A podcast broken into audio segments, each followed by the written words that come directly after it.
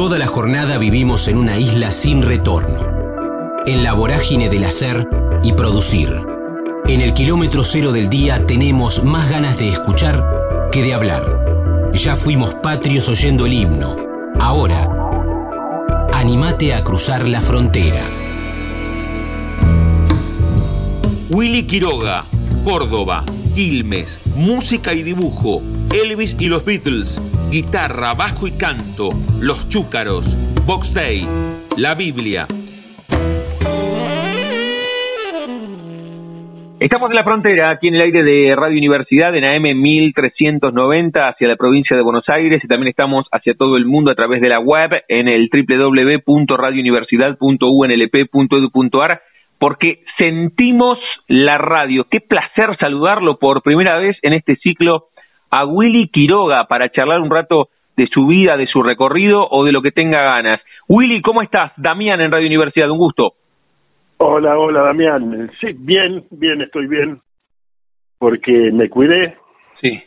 Porque dediqué el tiempo que tenía libre para estudiar, componer, hacer letras, tocar el piano, tocar el bajo.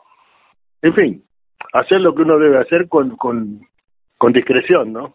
Muy bien. A ver, ya que dijiste que, que este tiempo te cuidaste y estuviste estudiando en tu pasión, que es la música, bueno, no, no, no te quiero no te quiero condicionar en la respuesta, pero deduzco que toda una vida dedicada a la música tiene que ver con la pasión, pero contanos desde esta coyuntura tan particular que estamos viviendo en este 2020-2021, ¿estás vacunado? ¿Primera dosis? ¿Segunda dosis? ¿Ya estás vacunado? ¿No todavía? Hace dos días me dieron la segunda. Uh, buenísimo. Una, ¿Y, y, qué, qué, pasó con eso de tranquilidad? Eh, no sé, la, la ilusión de volver al mundo que teníamos antes. ¿Cómo lo transitas vos? Mira, lo transité componiendo un tema que va a salir ahora. Ah, muy bien. Que se llama eh, Liberando nuestra esencia. Muy bueno. Este, que habla de un músico en pandemia que que finalmente ve la, la, la salida, que sabe, sabe mm. que, que va a salir y que va va a derramar un canto de de ilusión y de alegría. Qué bueno, qué bueno. Con, con Willy Quiroga estamos charlando aquí en la frontera y, y, y, entro por otro lado. Ahora nos metemos con, con la música, pero escuchaste recién, y cuando hablo con músicos, con músicas, con actores, con actrices, eh, recién decía la frase que utilizamos acá, que es sentimos la radio. ¿Qué relación has tenido vos históricamente con la radio? Para los músicos la radio es como un trampolín, no es un amplificador, pero ¿qué, qué vínculo has tenido desde la música, pero también con el oído, como oyente, cuando eras pibe o en la adolescencia? ¿Qué relación y seguís teniendo con la radio? Mira, yo cuando era pibe eh, me crecí en Barracas y te estoy hablando del año 47, cuando yo tenía siete años, mm.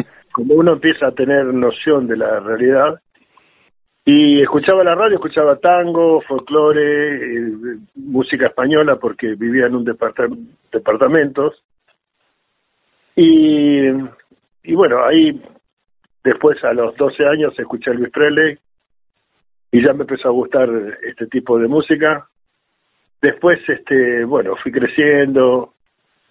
Yo estuve haciendo radio en FM La Boca, que tuve un programa ahí en FM La Boca. Y ahora tengo un programa en boxrock.com.ar.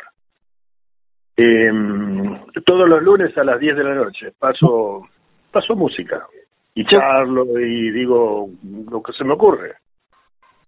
Qué bueno eso, Willy, y, y, está buenísimo. Ahora reiterá, ¿dónde encontramos el programa? Si además después lo podemos, además de escucharlo en vivo, si lo podemos encontrar en alguna otra plataforma, qué sé yo, en cualquier momento y a, cual, y a cualquier hora. Y cómo te llevas justamente con eso, con el lenguaje radiofónico, ¿no? Porque todo lo que estamos adentro de la radio llegamos a una frase bastante cliché, pero es un poco lo que pasa que es esto de la magia de la radio, esa atmósfera que se genera. ¿Vos cómo, cómo lo transitas? Bien, bien, porque, a ver, eh, se llama el faro, el faro musical se llama. va desde las 10 de la noche a las 11, es una hora. En boxrock.com.ar. Vos entras ahí y entras a la radio. Y los músicos tienen sus programas, o sea, son todos los que tienen programa ahí son todos músicos. Qué bueno. Y pasan la música que, que, aman o que, que quieren compartir. Y yo tengo gente que me llama y me dice, mira que a las nueve y media ya me empiezan a mandar mensajes, me dicen, mira que estamos en el fogón esperándote. Qué bueno, qué bueno.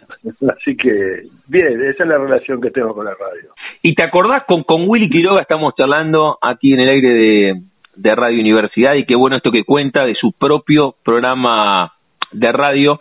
¿Vos te acordás? Capaz que estoy, capaz que estoy jugando demasiado con la memoria o tal vez te lo, te lo pregunto desde, desde lo trascendente que es para los que estamos de este lado de la radio, vos también haciendo tu programa, pero vos te acordás la primera vez que te escuchaste vos en la radio, qué sé yo, venías zapineando o que entraste a una radio como invitado, ¿lo, lo tenés presente eso? Eh, sí, claro, por supuesto, y fue con, con Juan Alberto Badía. ¡Uh! tiraste un prócer de la radio. Sí, es un prócer y aparte es una gran pérdida que hemos tenido. Porque las cosas que hacía él, no solamente en radio, sino en televisión, fueron importantes y nunca más se volvieron a repetir. Nadie más tomó la, la posta y hizo algo parecido. ¿Y dónde, te, acordás? Fue con Badía, pero ¿qué, qué fue? ¿Te, invitó? pero ¿Te acordás cómo, cómo se dio? ¿En qué radio? No. Eh, no sé, una, no sé si era, no sé, realmente, mira, te estoy hablando del año 69, cuando sacamos el primer álbum, que fue Caliente. La radio estaba en la Avenida Santa Fe, mm. a muy pocos metros de la esquina. Eh, sí, te escucho. No, sacaba cuenta porque por, y, pero vos fuiste a los 29, 28, 30 aproximadamente. Previamente a eso no habías estado nunca como invitado en la radio. No, no, porque no. Nosotros empezamos a ser mm. conocidos este, a partir de, la salida del primer álbum. Claro, claro. O sea, no, no, no, no existíamos. Mm. Eh, y después, este, Fernando Bravo también es de los que apoyaron el rock nacional cuando comenzaba. Tanto tanto él como Badía apoyaron siempre mm. a, las bandas que emergentes, que eran Manal, Almendra, Nosotros, mm. Los Gatos, eh, Piel Tierna, me acuerdo de Piel Tierna. Mm.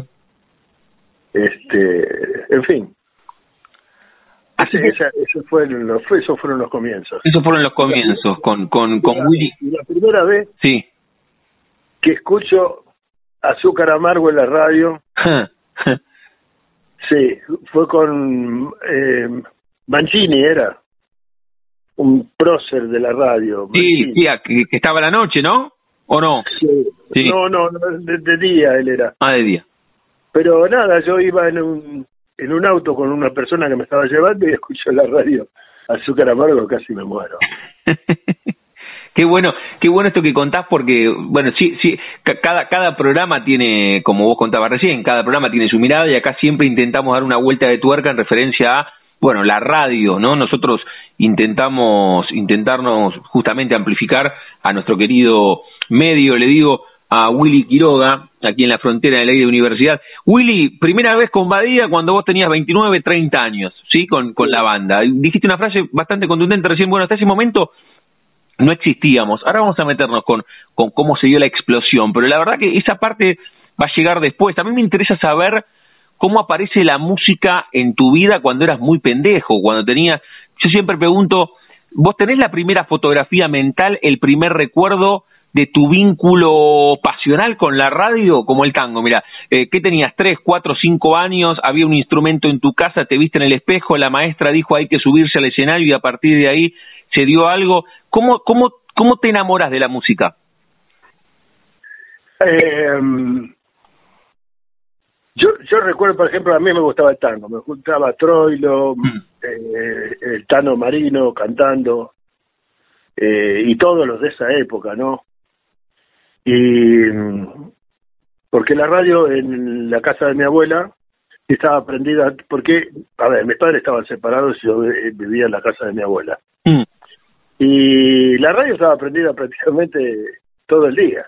Se mm. apagaba únicamente para ir a dormir, pero después a las seis de la mañana que se levantaban mis tíos para ir al trabajo, ya la radio se prendía y no, no paraba más, en todo el día. Y sí, escuchaba tango, escuchaba folclore. Las hermanas Verón, por ejemplo, que más de uno va a decir, ¿qué es eso? ¿Qué está hablando? Bueno, es, escuchaba a Tita Merelo. Qué grande. Sí, sí. Se dice de mí. Mm. no, no, una diosa. Y mm, todavía me emociona cuando la escucho. Y, y después cuando tenía 12 años ya eh, aparece Elvis Presley, Bill Haley. Y ya me empezó a gustar la música, ¿no? Esa, ese tipo de música. Qué bien. ¿Cómo era el nombre, Willy, de, de tu abuela con, con la cual viviste? Rosaura. Rosaura, Rosaura. ¿Y qué dijo Rosaura cuando cuando te vio tan, en, bueno, este, este, es un término, vos decime si exagero o no, ensimismado cuando a los dos escuchaste a Elvis y no sé, empezaste a recorrer ese camino musical. ¿Qué, qué decía Rosaura? Eh, no, no, porque eh, ella estaba en otra historia. estaba, bastante avanzada de edad y estaba en otra historia. Pero no, fue una cosa que la, la supe yo solo. O sea, mm. no había con quién compartirlo. Y eso era, eh, ¿por, ¿por, qué? Porque... Sí. Después empecé a ir al cine para ver las películas de Mistrelli, claro. claro. Bailábamos suelto, me acuerdo que bailábamos suelto, y siempre alguna butaca se rompía alguna cosa y pero sacaban la patada del cine, pero bueno. No, te, te, consultaba recién, eh, vos decías, eh, lo sabía yo solo, no tenía con quién compartirlo, porque viste que eh, el arte tiene mucho de incertidumbre, de me gusta la música, me gusta la actuación o soy artista plástico y, y la gente alrededor te pregunta, che, buenísimo, te gusta la música, pero ¿de qué vas a vivir, no? Como, como si... No, pero más bien. Claro. Más bien. ¿Te pasó, te la, te la hicieron muchas veces esa pregunta? Mira, especialmente eh, a partir del de los 70, cuando ya fuimos conocidos, este nos paraba la policía porque nos veían con pelo largo y todo. ¿qué? ¿Y usted qué? A ver, documentos, sí. ¿Y usted qué hace? ¿De qué trabaja? Yo soy músico. sí, sí, pero ¿de qué trabaja? De músico trabajo. Yo subo al escenario y me pagan por tocar. Miraban y decían, mm, como que no la veían. Pero bueno, este siempre, siempre al músico se lo tomó como un loquito, ¿no? Un loquito pero cuando la gente se da cuenta de que necesita ese tipo de cosas para no alienarse, porque uno necesita una especie de recreo, necesita escuchar música, necesita ver una, una obra, necesita escuchar a alguien que, que dice poesía, para no volverse completamente loco, no puedes estar trabajando y no tener... ¿Por qué, ¿Por qué todos los años hay que tener por lo menos 15 o 20 días de vacaciones? Para no volverse loco. Mm. Qué buena reflexión. Con, con Willy Quiroga estamos disfrutando este, este rato aquí en Radio Universidad. Willy, y, vos siempre lo tuviste, lo tuviste claro que además de, tu pasión querías que, esa vocación se convirtiese en profesión o, tuviste que, que, también trabajar mucho para que se convirtiese en tu trabajo y vale vale la reiteración. No, no, no, para nada. No, yo quería ser dibujante, dibujar, historietas. Mm. Eh, quería ser piloto, por eso estuve en la Escuela Oficial de Aeronáutica, pero eso fue cuando tenía ya 15 años. Quería dibujar, dibujaba, me, habré dibujado, ensuciado papeles, y yo, por ejemplo, yo soy el, el autor del dibujo de la Biblia, que está en, el centro del, del disco, que aparece ahora cada vez que se hace una edición de la Biblia aparece ese hombre árbol. Sí. Este y tenía muchas cosas para, para pensar, pero realmente empecé con la música cantando. Yo cantaba, yo desde chico, cuando tenía 8, 9, 10 años, cantaba. Yo escuchaba a Marino cantando, al Tano Marino, y cantaba con él. Hmm y me la pasaba cantando, cantando. Eso pasó hasta que a, los 17 años yo iba, ya estaba trabajando con mi padre en la panadería, en una panadería porque después de la escuela de, de, de suboficiales de aeronáutica, me dan de baja porque tuve un problema con uno del curso superior y me dijeron que, que no, que tenía que ponerme las pilas, como quien dice. Mm. Y yo dije, no, no, quiero quiero la baja, quiero la me dieron la baja. Lógicamente antes te sorteaban para la, la colimba a los 18 años, o sea que salí con 17 nadie me daba trabajo. Entonces, mis padres estaban separados, pues entonces yo fui a ver a mi papá y le dije si me daba trabajo en su panadería. Sí, me dio trabajo. Un trabajo duro, bastante verdugo. Yo trabajaba en la cuadra, que se llama la cuadra, el lugar donde se hace el pan. Y aparte después tenía que salir a, repartir en carro y caballo en San Fernando. En, no, había muchísimas calles que eran de tierra, una, una locura. Y al lado de la panadería había un bar. Y yo iba siempre ahí porque era amigo del, del hijo del dueño. Y iba a jugar al metegol, que en esa época este, era una pasión para todo el mundo. Si tenía 100 años, si tenía 10 años, todos, todos jugaban, todos jugaban al metegol. Y había un hombre ahí en el que estaba en ese lugar que estaba siempre borracho, nunca lo vi sano, y tocaba la guitarra. Y la dejaba parada al lado de la mesa o la ponía arriba de la mesa y pasaba otro que estaba peor que él y la guitarra salía volando. Y nada, el pobre guitarra, los golpes, boom, boom. Hasta que un día me animé y le digo, maestro, la va a romper. Me dice, no, dice, no importa, me compro otra. Digo, bueno, si usted piensa de esa manera, ¿por qué no me la vende? Porque yo quiero aprender a tocar guitarra. Bueno, me dijo. Digo, bueno, ¿cuánto quiere? Comprame una botella de vino, me dijo. Le compré una botella de vino y me fui con la guitarra. Y ahí empecé a, estudiar, fui a un profesor dos o tres meses y después me, me encontré con, con unos chicos que vivían cerca de ahí de, la panadería, que tenían un trío folclórico y me dijeron, ¿por qué no hacemos un cuarteto? Bueno, y ahí estuvimos trabajando como tres años por toda la provincia de Buenos Aires, la ciudad Rojas, este, San Andrés de Giles, qué sé yo, en todos lados. Eh, y después, bueno, después vino una, un loco y me, dijo que tocar el bajo, Mm. porque él tocaba la guitarra eléctrica. Digo, pero no tengo la menor idea. Digo, si yo toco guitarra cri- criolla. No, el bajo es fácil. Dice, el bajo es tun, tun, tun, tun, tun. Digo, ah, bueno, si es así, es, es así. si es tan fácil. Bueno, la cosa que aprendí. Y,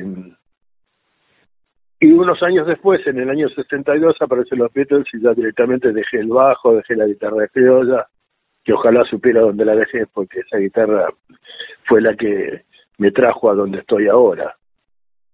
Este, una guitarra y una botella de vino me trajo a donde estoy ahora. ¿Sabes que, ¿Sabes que esa historia es extraordinaria? Le digo a Willy Quiroga, porque además, primero que te animaste, era, era un hábitat conocida, eh, era un hábitat conocido por vos ese bar, pero, pero ese señor que estaba todos los días borracho y poco sano, como vos contaste, también estuvo generoso, hubiese estado completamente generoso si te lo hubiese regalado, pero casi que te la regaló porque te la vendió por una botella de vino, estuvo generoso y fue la pieza fundacional de tu recorrido artístico. Totalmente, totalmente, por eso digo, ojalá me, me acordé.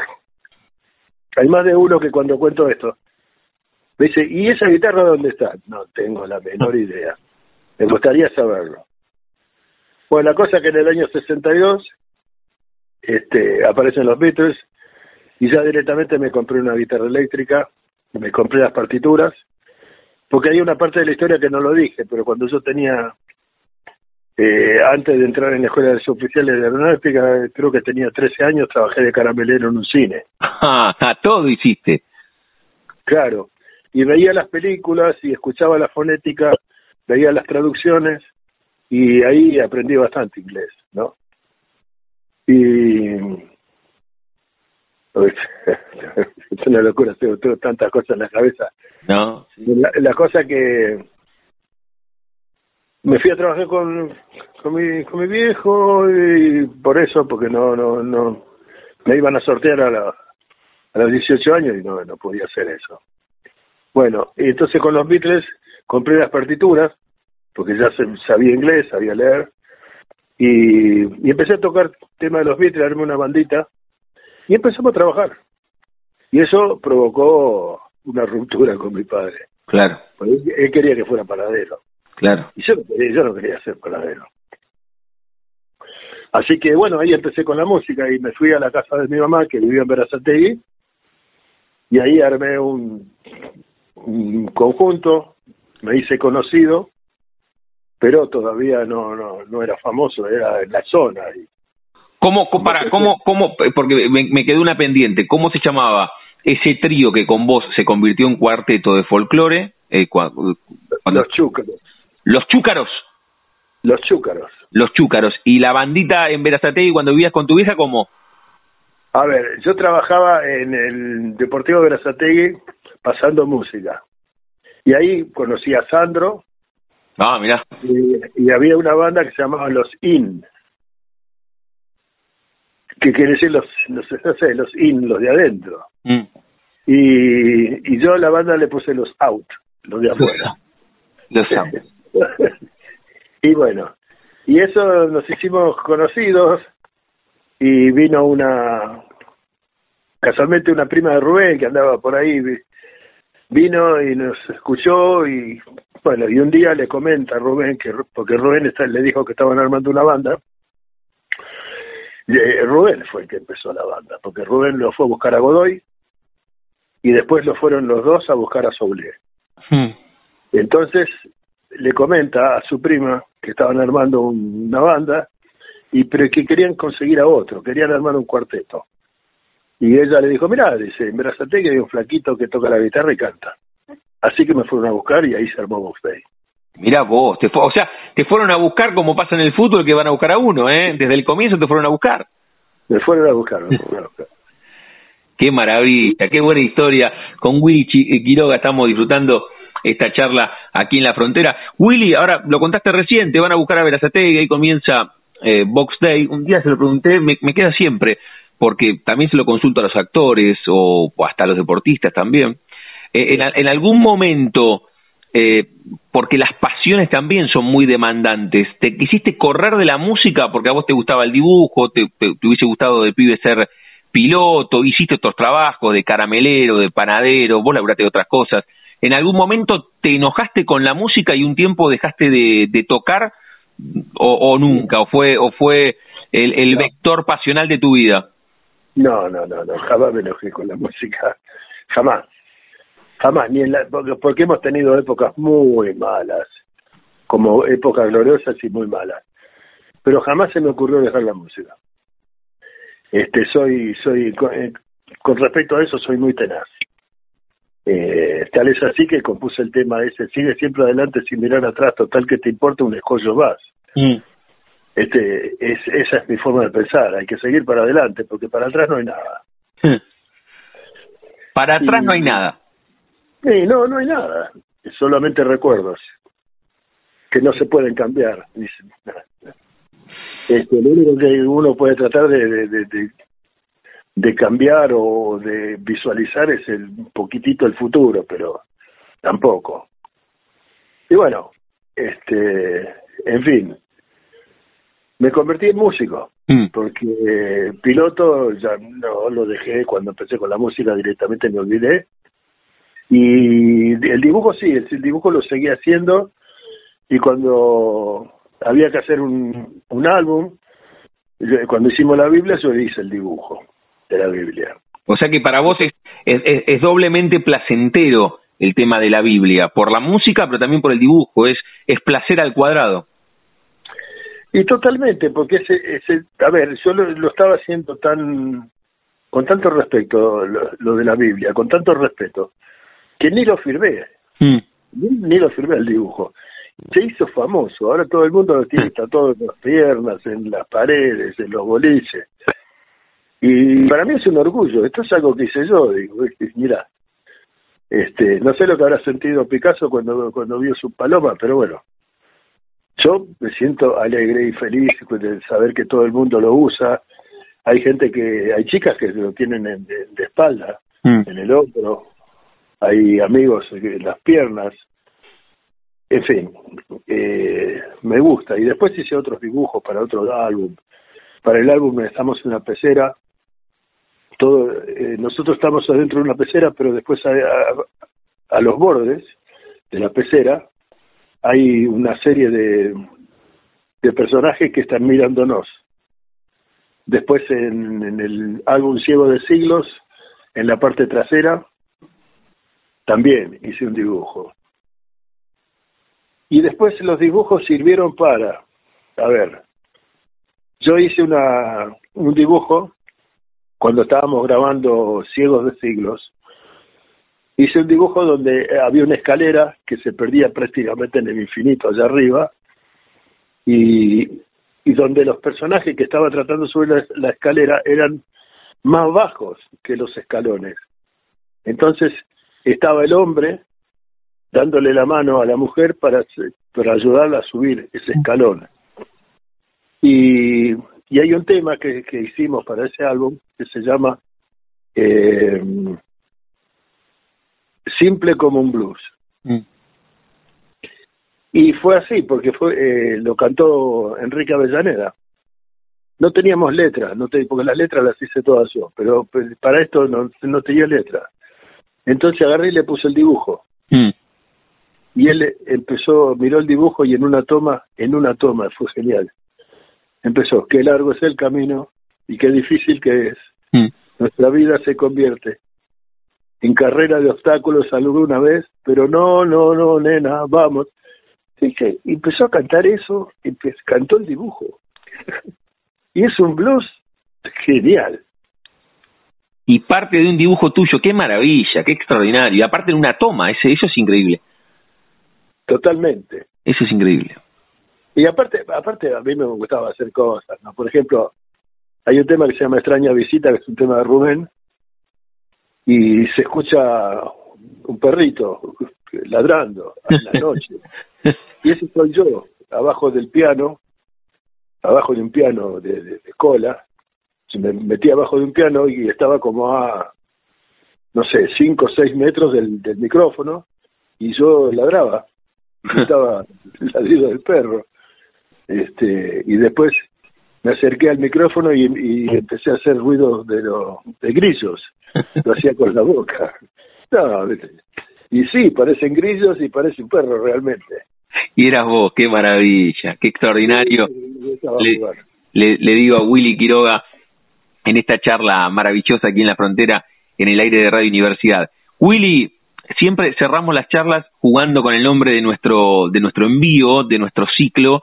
A todos, a todas les, les pregunto, jugando con el nombre, si tienen un momento frontera en sus vidas que no se refiere a un lugar geográfico, sino un momento rupturista, bisagra, decisivo, de cruce, ¿no? Cuando uno cruza la frontera, que puede ser desde lo personal o desde lo profesional, ¿no? Ese momento que decidís pedir la baja y, y, te vas, o ese momento que te vas de la panadería de tu viejo y le decís quiero ser músico, o la primera vez que te subiste a un escenario, o algún viaje, o lo que vos contaste, el, comienzo de Box Day. ¿Tenés un momento frontera, el momento de, de mayor cruce de tu vida? Sí, fue en el Luna Park cuando había tres grandes bandas, Los Gatos, Almendra Manal, y nosotros hacía no hacía un mes que habíamos grabado el primer álbum Caliente, no éramos conocidos para nada, y había varias bandas desconocidas que teníamos, estábamos invitados y teníamos que tocar tres temas, nada más que tres temas, porque el show lo iban a hacer los gatos Almendra Manal. Bueno, cuando nos tocó a nosotros el turno, empezamos con Total que, que sigue siempre adelante sin mirar atrás y la gente explotó. Yo no podía creer, yo me di vuelta pensando que se había asomado algún banal, algún gato. y no, no, era por nosotros. Después no me acuerdo que tocamos, porque estaba tan emocionado por lo que estaba sucediendo que no me acuerdo que tocamos. Cuando terminamos, el locutor, que era Fito Salinas, el de Modar en la Noche. Claro, claro. Claro. Y dice, bueno, prendan las luces para que Bodey vea a su gente. Mm, dice, teníamos gente ahora. Entonces agarró y dice, le pedimos un tema más y la, la tribuna gritó, sí, hicimos que, hicimos presente. que es un, ese tema se ha convertido en un himno, ¿no? Y, y ahí se armó la fiesta, ahí la gente empezó a bailar, que bueno, cuando terminamos el tema, Fito dice, bueno, prendan las luces, y volvieron a prender las luces, dice, si había tres grandes bandas en la Argentina, ahora hay cuatro, porque se acaba de agregar Box Day. Oh. Y la gente gritaba, no, ese, ese fue el momento bisagra en mi vida, y jamás lo voy a olvidar. Qué maravilla, Willy. Y gracias por contarlo de nuevo en, con, este con este sentimiento, con, con esta emoción y por haber compartido este rato aquí en Radio Universidad, con esta humildad, con esta sencillez que mostrás en cada una de, tus charlas, cuando te escuchamos, cuando te disfrutamos, y, y, la verdad que agradecerte. Willy, eh, recién decías, ese momento cumbre, ese momento bisagra y tiene que ver con la música, que es eh, tu, tu dialecto favorito en toda tu vida. ¿Con qué canción cerramos? De las que vos quieras, hoy, hoy en la web está todo. ¿Con qué canción, escuchándote a vos? ¿Una de las últimas? ¿Una de las primeras? Lo que vos quieras. Te saludamos y escuchamos qué ahora. Tengo razones para seguir. Qué bueno, qué bueno. Willy, a Willy Quiroga, Quiroga le digo, gracias por este rato y por dejarnos compartir esta charla contigo aquí en Radio Universidad. No, muchísimas gracias a vos por, por la invitación y un gran saludo, un gran abrazo a través de ustedes a todos los eh, radioescuchas. Te mando una. Siempre fue. Te, mira, te hago, la última, te robo una más. Siempre le, le consulta a los artistas. ¿Es especial la ciudad de La Plata? ¿Hay como una atmósfera bien cultural? ¿Lo sentís así de todas las veces que te tocó estar? Yo pienso que cuando se habla de cultura, este, se habla de La Plata. Mm. Nosotros eh, fuimos muy bien recibidos todas las veces que fuimos y la, la universidad de, ustedes es muy importante, mm. muy importante nacionalmente. Qué bueno, qué bueno. Willy, te mando un abrazo, gracias por este rato de verdad. No, gracias a ustedes. Un abrazo. chao.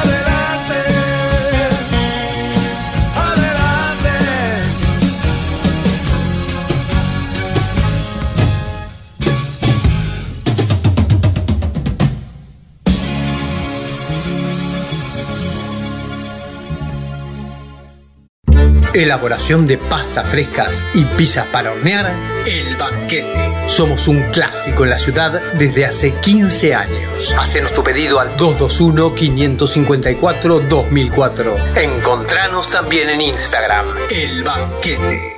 Especialistas elaborando pizzas y pastas. Convencidos de que cada persona tiene una historia para contar. La Frontera. Coleccionamos charlas en el aire radiofónico. Lucrecia Maldonado, Quito, Ecuador, Platero y yo, poetas argentinos, escribir, salvo el Calvario, como el silencio, imaginante, docente, abuela, Estamos en la frontera, aquí en el aire de Radio Universidad en AM 1390, hacia la provincia de Buenos Aires. También estamos hacia todo el mundo a través de la web en el www.radiouniversidad.unlp.edu.ar porque sentimos la radio. Qué bueno saludarla a través de Zoom, esta plataforma que conocimos el año pasado a través de la pandemia. Lucrecia Maldonado, siempre aquí hablamos con, con artistas, con escritores, con escritoras, y ella está, reitero, en Ecuador y a través de Zoom vamos a charlar con ella porque eh, el amigo Oscar Fortuna nos, nos ha dado unos títulos de la editorial Imaginante. Aquí, como estamos por Zoom, y a los que nos están escuchando por radio, bueno, eh, Zoom te permite también tener imagen. Le muestro a Lucrecia Maldonado que tengo algunos de sus libros y ese va a ser el disparador para charlar con ella. Lucrecia, ¿cómo estás? Damián en Radio Universidad, un gusto. Hola Damián, qué gusto y gracias por, gracias por darme la oportunidad de, comunicarme con, con Argentina, ¿no? Un país que, al que yo quiero mucho y en el que he estado un par de veces y bueno, me gusta, me gusta mucho la cultura argentina, la música, la literatura, mis referentes son escritores argentinos también. Entonces, para mí es un placer enorme estar aquí. Bueno, aquí estamos dándole, como decimos, es decir, con todas las incidencias pandémicas que nos han hecho un poco asustadizos, pero también más creativos, más recursivos, y eso me parece que es una buena enseñanza. Está buenísimo. Ahora vamos a hablar de, las veces que estuviste aquí en la Argentina, pero lo decía recién, el, el disparador son estos dos títulos de tu autoría, editado por eh, editorial Imaginante, 20 poemas ante la vida, y tengo acá como el silencio. ¿Qué te genera primero que a la distancia, vos estás en Ecuador, aunque estuviste aquí en la Argentina, que, a tantos kilómetros, eh, personas como en mi caso, tengan, mira, tus libros que los pensaste vos y, que ahora están aquí en la Argentina y, y que, los, que los leamos? ¿Qué te genera eso? Bueno, me da, me da mucho, mucho placer y me da alegría, ¿no? En realidad la, literatura ecuatoriana, salvo excepciones de, de escritores o ya mayores o, muy conocidos, pero poquitos, no, no sale mucho del Ecuador, siempre es como una cosa endogámica. Entonces, que un par de libros míos estén eh, tan lejos, a tantos kilómetros de distancia y que puedan ser conocidos y leídos, me parece muy estimulante para mí, ¿no? Me parece muy, muy interesante también. Y bueno, es, es eso también de, que sí, estamos a la distancia y, obviamente hay, hay, diferencias, pero también hay un compartir de, cuestiones universales, ¿no? De cuestiones que todos los seres humanos como especie, eh, qué sé yo, el desamor, el miedo, la fragilidad, la alegría, los encuentros, esas cosas pues las vivimos de manera similar en todas partes y creo que eso también se puede ver ahí en las en los relatos de Como el silencio o en los, en los poemas de 20 poetas ante la vida. ¿Cómo, cómo se, justamente, cómo se dieron estos, estos dos títulos aquí en la Argentina a través de Editorial Imaginante? ¿Cómo se dieron estos dos libros? Reitero, a través de Editorial Imaginante, 20 poetas ante la vida y como El silencio. ¿Cómo, cómo se dieron de ser editados aquí en nuestro país, Lucrecia? Bueno, el, el primero que edité fue 20 poetas ante la vida, y este libro fue eh, casual, ¿no? Yo me había ido porque también hago un poco de, tarot y hubo un congreso de tarot en Santa Fe y, fui al congreso y aprovechando, aprovechando este viaje, un amigo que había publicado, que había conocido a Oscar y a la editorial Imaginante, pues me pidió que, de regreso le ayudara a traer eh, sus libros editados. Este amigo es un poeta ecuatoriano que se llama, y editor ecuatoriano que se llama Marcos Rivadeneira. Entonces yo tomé contacto con, con Oscar precisamente para hacer esta, esta encomienda, se puede decir. Y una vez que conversé con Oscar, me acuerdo que un día desayunamos juntos ahí cerca del lugar donde yo me hospedaba. Y en ese momento yo dije, ¿por qué no tentar también a, mostrarle a Oscar mi trabajo? No, Oscar es un editor muy activo y es mucho más joven que yo y bueno, me encantó, me encanta trabajar con él, ¿no?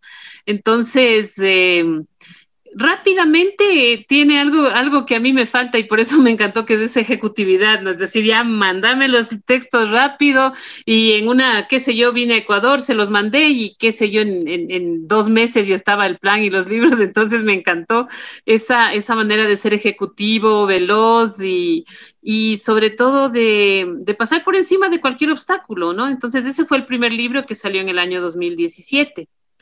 En el 2020 salió el otro libro que es Como el Silencio, que es una reedición de un libro de cuentos que yo había publicado hace algún tiempo aquí en Ecuador, ¿no? Y que bueno, aquí se, se agotó, eh, no tenía, no, no lo había podido volver a, reeditar y es un libro al que yo le tengo cariño porque, eh, bueno, salió en una época difícil de mi vida, creo que me ayudó un poco a superar esos desencuentros que se suele tener. Y a mi modo de ver, me gustaba cómo quedó y cómo lo escribí y cómo salió escrito. Y, me daba pena no poder reeditarlo así, ¿no? hasta que hablé con Oscar y igual, así en, poquito tiempo el libro estuvo en mis manos y en manos de, de Oscar allá en Argentina también. Estamos hablando con Lucrecia Maldonado, aquí en la frontera, en el aire de, de Radio Universidad. Antes de estos libros, siempre consulto, Lucrecia, vos tenés la primera fotografía que te linkea a la, a la literatura, a escribir, que fue a los cuatro o cinco años, había un libro en tu casa, en el colegio, la maestra dijo, Lucrecia, sos buena con la pluma, ¿cómo es que comenzás este recorrido, más allá que se dio medio de manera casual, ¿no? Vos viniste a Santa Fe, a la Argentina, por un congreso de tarot y terminaste conociendo a Oscar Fortuna, Esa es una cuestión bastante, bastante particular, pero, pero tu, tu vínculo con la escritura, ¿dónde se da? Bueno, se da yo creo que en mi primera infancia, ¿no? Eh, yo aprendí a leer antes de entrar a la escuela porque tenía una abuelita que siempre me estaba contando historias y leyendo libros y eh, es lo que yo suelo decir, yo no recuerdo, debe haber habido, pero yo no recuerdo en mi vida una época de analfabetismo. Entonces, me parece que he leído siempre y siempre me gustaba contar historias, contar cuentos, me contaba cuentos para dormir yo misma porque a veces no había el, adulto ad hoc para que hiciera ese, ese trabajo, ¿no? Mi mamá estaba ocupada, mi papá estaba ocupado, bueno. Entonces, eh, es a partir de ahí que yo siempre, siempre me encantó eh, escuchar historias, leer historias, contar historias. Recuerdo que el primer libro que leí completo, la primera novela larga que leí completa, es Las aventuras de Tom Sawyer y las leí cuando tenía ocho años, pero antes me acuerdo un libro grande, grande del patito feo que yo tenía, uno de esos libros de cuentos, que claro, a mis cuatro años me parecía incluso enorme el libro de mi tamaño, ¿no? Y de ese libro le, tengo presente además el cuento del, patito feo. Pero eh, cuando yo estuve en, la secundaria, tenía 12, 13 años en el primer año de, de secundaria, eh, una, una profesora que yo tenía de, lengua y literatura se llamaba Nancy Carrillo. Ella nos, nos hizo leer el libro de Juan Ramón Jiménez, Platero y yo. Y ese libro me marcó, me marcó porque primero es como mucha ternura, sí, esa cuestión de la mascota también, ¿no? Del, del animalito que te acompaña. Pero además, eh, tan bien escrito, me encantaba cómo sonaba el libro, cómo, cómo era tan poético, había imágenes, adjetivos, era muy conmovedor por eso, por lo que contaba, pero también por cómo lo contaba. Y entonces eh, yo dije, algún día, si es que se me da, yo quisiera hacer algo así, ¿no? Obviamente Juan Ramón Jiménez es un genio, yo no, pero el asunto es que ese, esa manera de escribir me llamó a querer irme por ese camino. Y ese es como un, como un clic que yo hice, ¿no? Eh, a mis 12, 13 años. Y claro, después empecé a, intentar, a intentar, a intentar poner en papel las historias que me había contado de, en mi infancia y todo eso. Y, y fueron saliendo los cuentos y los libros y los poemas. Entonces fue así. Más o menos. Debe haber otros, pero no me acuerdo más ahorita. No, está muy bien. Está te, consultaba por la primera fotografía mental y, ahí la repasaste con tu abuela y cómo se dio en el colegio. Ahora, estos dos libros le, consulto a Lucrecia Maldonado, que está en Ecuador y estamos hablando vía Zoom, como El silencio es una reedición aquí en la Argentina que, de, un libro que sacaste en Ecuador, pero el primer libro, eh, o sea, tus dos libros son estos o en Ecuador tenés otros títulos vos, Lucrecia? No, aquí tengo, tengo bastantes títulos, tengo algunos de, a ver, lo que yo más escribo son cuentos y algunas novelas, pero mayormente cuentos, ¿no? Entonces, eh, mi primer libro de cuentos lo publiqué en 1994 y se llama No es el amor quien muere. Después vinieron, eh, tengo como siete, ocho libros de cuentos en, como, como cuando estaba publicando mi primer libro de, cuentos, eh, García Márquez publicó sus 12 cuentos peregrinos. Entonces, todos mis libros tienen 12 cuentos. Todos mis libros de cuentos tienen 12 cuentos. Yo reúno 12 cuentos y, busco editor, ¿no? Más o menos por ahí, por ahí va. Y ese es un número cabalístico, creo, porque así como los 12 apóstoles, no sé, los 12 cuentos o los 12 meses del año. Entonces, 12 cuentos en cada libro, el, último que escribí fue un libro que se llama Diciembre, que quiero reeditarlo precisamente ahorita y que, y que son los cuentos del mes de diciembre, porque aquí, bueno, en diciembre está Navidad, está el fin del año, pero también aquí en, Quito, Ecuador, son las fiestas de la fundación de la ciudad. Y eran unas fiestas muy, desenfrenadas, se podía decir, ¿no? O sea, unas fiestas de, de, con bailes nocturnos y además aquí había, antes había, después se, se prohibieron las, las corridas de toros y, esas cosas. Entonces era como la ciudad se agitaba mucho y, obviamente había de lo bueno y de lo malo. Entonces eh, ese libro aborda el mes festivo de diciembre, que aquí le decimos es un mes perdido, ¿no? O sea, un mes perdido porque vas al trabajo cuatro días y los demás te pasas celebrando Quito, celebrando la Navidad, en las vacaciones de Año Nuevo y es. Muy bien. Y, Lucrecia, eh, además, además de la escritora, ¿con, quién, con quién o, con quién convive la escritora? Eh, vos das clases, contaba recién lo del tarot. Eh, ¿Qué, porcentaje de tu vida está enfocada en la escritura? ¿Convive con, muchas más? ¿Lucrecia es la escritora? Sí, hay, hay algunas, sí. Bueno, yo soy mamá y abuela, ¿no? Mis, mis hijos se apuraron un poco en hacerme abuela y entonces tengo dos nietos, eh, dos hijos, un hijo y una hija, un nieto y una nieta, y eso es, es parte de y me encanta por un lado, ¿no? Por otro lado, doy clases, es quizá lo que me ocupa más tiempo, ¿no? Quizá lo que me ocupa más, más tiempo, dar clases en, en bachillerato a chicos de secundaria. También esto del tarot me llegó a la vida igual por un amigo y lo que yo hago no es precisamente un tarot adivinatorio ni con hechizos, sino algo más psicológico, ¿no? Porque también me gusta, yo suelo decir que soy una psicóloga frustrada y de hecho algún rato ya terminé estudiando eh, terapia familiar sistémica o constelaciones familiares, esas cosas. Entonces, eso me gusta, aunque no practico la terapéutica, pues me gusta de vez en cuando leer el tarot, dar clases de tarot, entonces es una manera de ser maestra. Y también el tarot es muy literario porque ahí están los arquetipos. Entonces yo a veces escribo, si no sé qué hacer con un personaje, saco una carta para ver qué me aconseja el tarot sobre ese personaje.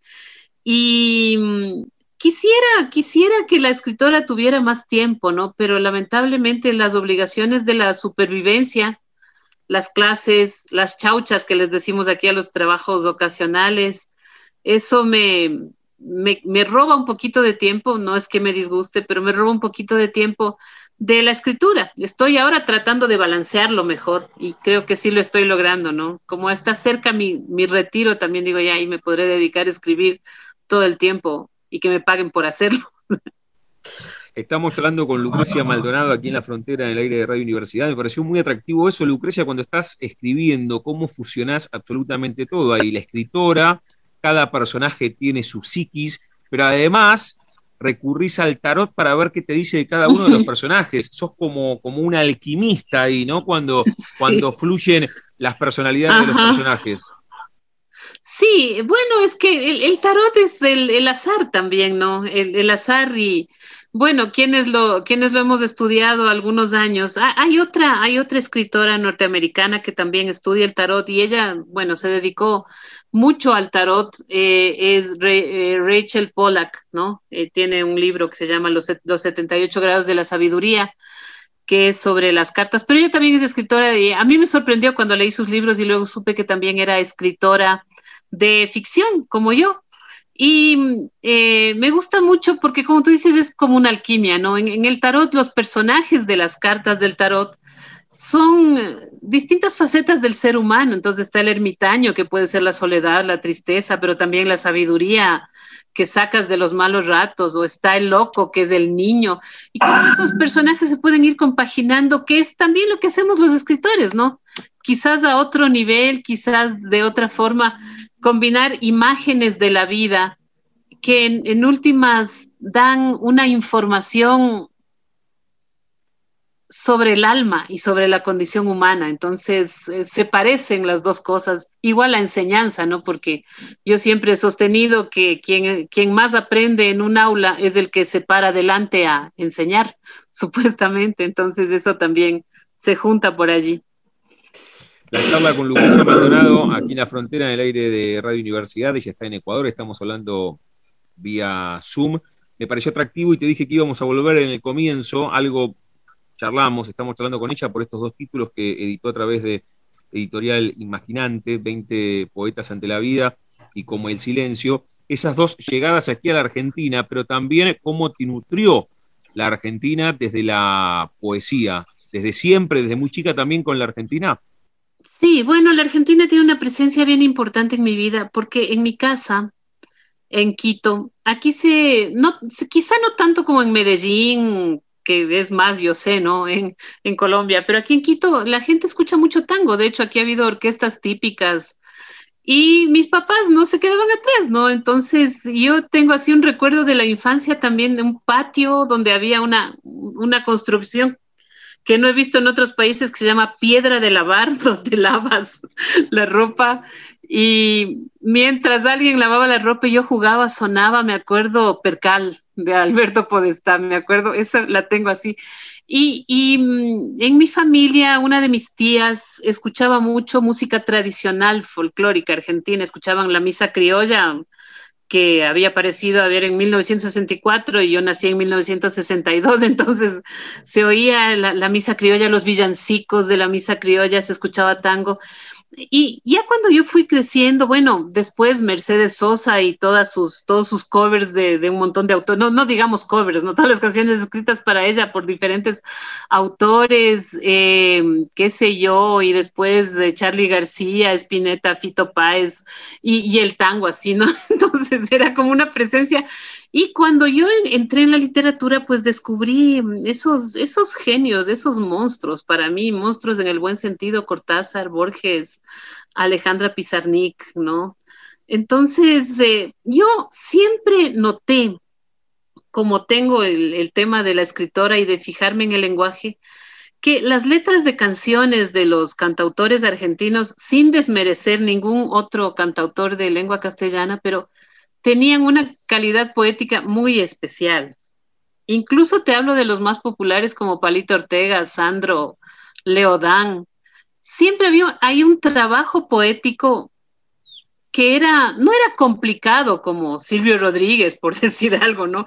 Pero era muy bonito, así esas letras de Jaime Dávalos, de Armando Tejada Gómez, unas bien las imágenes, las metáforas, los ritmos del fraseo, y eso siempre me llamó la atención. Entonces, yo sí creo que eso, unido a, los escritores que te mencioné, me hizo ver que también la Argentina es un país eh, muy literario, ¿no? Muy literario y que la, poesía, la, poesía sobre todo, está muy presente con todo lo de, con todo lo del hermoso y de terrible que eso puede tener, ¿no? Porque también el, nudo poético es de bucear en la condición humana, en, la sombra de la condición humana también. Y creo que todo eso, todo eso me dio a la Argentina desde antes. Entonces, la primera vez que fui, fui a otra cosa, fui a una cosa mm, académica, un seminario de bachillerato internacional por el colegio donde trabajaba en aquel entonces.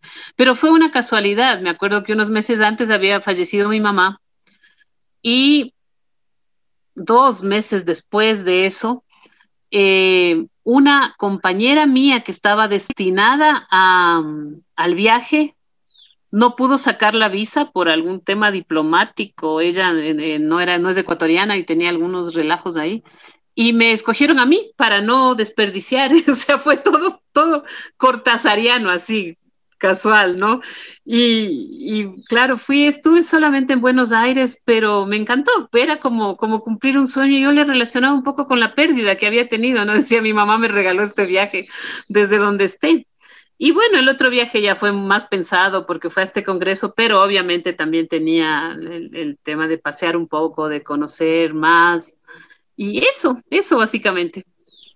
Lucrecia, ¿y hoy en qué estás? Hace un rato charlábamos con quién convivía la escritora y decías, bueno, ojalá que, con el tiempo tenga justamente eso, ¿no? Ese valor tan preciado que es el tiempo, ojalá que tenga más tiempo para dedicarle a la escritora, le digo a Lucrecia Maldonado. Em, hoy en qué estás trabajando en la escritura? Esto de ser madre, abuela, docente, eh, pero, pero ¿en qué estás trabajando desde la literatura? ¿Qué estás escribiendo ahora y, y cuándo pensás también editar? Tenemos estos dos libros editados aquí en la Argentina por Imaginante, pero ¿en qué estás trabajando ahora? Bueno, eh, yo empecé hace poco, una, hace unos tres años era, no es tampoco, más, unos cuatro o cinco años, empecé a trabajar en, el género del misterio un poquito, ¿no? Entonces estoy en una novela de, misterio que ocurre aquí en, Quito, una ciudad llena de fantasmas y leyendas. Eh, eh, abordando un poco el tema del vampiro aquí en, Quito, que es una ciudad recoleta en las montañas y todo eso. Eh, también estoy tratando de ver cómo tengo algunos blogs de, literatura, uno de cuentos, uno de, uno de poemas, en realidad dos. Y quisiera recogerlos o, o sintetizarlos en libro, ¿no? Entonces también estoy planeando eso. Como ya ya no soy tan joven, me estoy acercando al sexto piso, entonces también quisiera ver si hago una recolección de mis cuentos, ¿no? Esos proyectos tengo. Y, y, bueno, la novela, y tengo otra novela que está empezada y en mente que la quisiera también terminar, que ya no es tanto en el tema del misterio, sino en este tema de las relaciones humanas, de los encuentros, de los desencuentros y de lo psicológico, que, que es el tema que yo casi siempre abordo. ¿Cómo te encontramos, Lucrecia? Además de leerte en estos libros que están en la Argentina, y ahora me vas a decir si otros libros que editaste en, Ecuador están, pero ¿cómo te encontramos en las redes que hoy ese mundo está un poco más interconectado a través de las redes sociales? ¿Cómo te encontramos en Facebook, en Twitter, en Instagram? ¿Cómo te encontramos? Sí, en Facebook tengo una página de escritora que es Lucrecia Maldonado. Pero en mi perfil personal, que es el que más veo y uso, estoy como Lucrecia. Luke es L-U-K y Recia, todo con minúsculas, ¿no? Luke con minúsculas, Recia con minúsculas.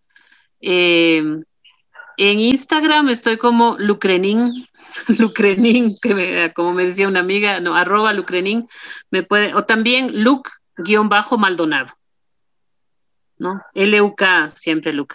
Y mm, en esas dos estoy en, en, en, en Twitter, estoy como malucre, pero bueno, en el Twitter más opino sobre política y esas cosas, entonces quizás a cada, a cada, a cada, a cada red le uso para otra cosa. Entonces esas, esas son mis redes, ¿no? Eh, en Instagram básicamente es Luc Maldonado, es la página que tengo como escritora, L-U-K-Maldonado.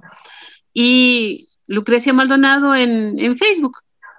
Bueno, ahí te vamos a entonces para también estar conectados a través de las redes sociales. Le digo, reitero, a Lucrecia Maldonado, tenemos estos dos libros, nosotros que nos entregó eh, editorial Imaginante, 20 poetas ante la vida y como el silencio, con la creación de Lucrecia, aquí reitero, en la República Argentina. Lucrecia, cerramos cada una de las charlas aquí en Radio Universidad este ciclo, jugando con, el nombre de nuestro, de nuestro envío y, y a todas y a todos les consulto si tienen un momento frontera en sus vidas que no se refiere a un lugar geográfico, sino a un momento rupturista, bisagra, decisivo, que puede ser desde lo personal o desde lo profesional. Ese primer libro que editaste en el 94, ese viaje a la Argentina, cuando fuiste madre, no sé, te pasó algo de chica, o esa docente, o haber leído Platero y yo. ¿Tenés ese momento que cruzaste determinada situación y te convertiste en quien sos?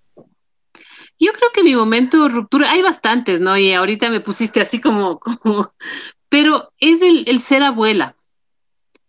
El ser abuela después de haber pasado vicisitudes con, el hijo, sobre todo, ¿no? La hija era más tranquila y, temores y, y poder ver que la vida pasa y sigue y el descubrir un tipo de amor que yo nunca me imaginé que existía, ¿no? Una siempre piensa que el amor es la pareja eh, que no hay en este momento, o que el amor son los hijos o la mascota, o que el amor es así, ña, ña, ña, ¿no? Pero cuando tienes nietos descubres, yo decía, el amor nivel Dios, o sea, es una cosa eh, al mismo tiempo como, como sublime y al mismo tiempo como una complicidad, como jugar con los niños, como recuperar tu propia infancia. Entonces, y, fue un momento además que como que le puso un sentido adicional a mi vida, ¿no? Entonces, ese para mí, y está cerca porque mi nieto el mayor tiene seis años, es como el, momento frontera de la vida, ¿sí? El, uno de los muchísimos, ¿no? Si, si me pongo a pensar, te puedo contar un montón más, pero, pero este de, de, de, de ver cómo la vida pasa a una tercera generación fue para mí como la, la frontera más, más linda y más fuerte que he pasado en este tiempo. La charla con Lucrecia Maldonado aquí en la frontera. Le volvemos a agradecer a Editorial Imaginante, no solamente por, por estos libros, sino también por, por la conexión y por, por esta charla nutritiva a través de Zoom con Lucrecia que está en Ecuador, en Quito y con nosotros aquí en la ciudad de La Plata. Lucrecia, fue un placer y seguimos en contacto. Igual. ¿Qué te parece? Igual, sí, claro, ya, ya les buscaré. Y muchos abrazos para Oscar también, que me ha dado una linda sorpresa con esta conversación. vamos okay, Damián. ¿Qué te parece? Ok, sí, claro, de ley. Muchas gracias. Un beso enorme, Lucrecia, un gusto conocerte. Igual, igual, mucho gusto. Chau, chau. chao. Pasaporte en mano, noctámbulos con la radio abajo de la almohada, equilibristas entre el ayer y la ilusión de mañana. Somos la Frontera. Idea y conducción, Damián Zárate. Idea y colaboraciones, Julián Álvarez. Producción de notas, Puma Gaspari. Edición y postproducción, Juan de Vega. Idea sonora, voz y edición, Diego Carrera. Voz artística, Pablo Dupuy.